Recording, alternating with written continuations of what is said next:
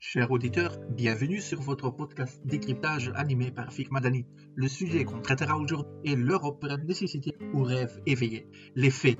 L'Europe est un continent avec trois frontières très différentes. Elle est bordée par l'océan Atlantique au nord et à l'ouest. Elle possède une côte exposée au sud, la Méditerranée, s'étend sur environ 2500 km de l'est à l'ouest, mais les côtes de l'Europe s'étalent sur environ 30 000 km et sont à contrôler. Les frontières orientales de l'Europe a été définies artificiellement le long de l'Oural, qui n'est ni une frontière politique ni une frontière culturelle. L'Europe est donc confrontée aux deux sécurités totalement différentes, une agression militaire venant de l'Est et une pression migratoire non militaire venant du Sud.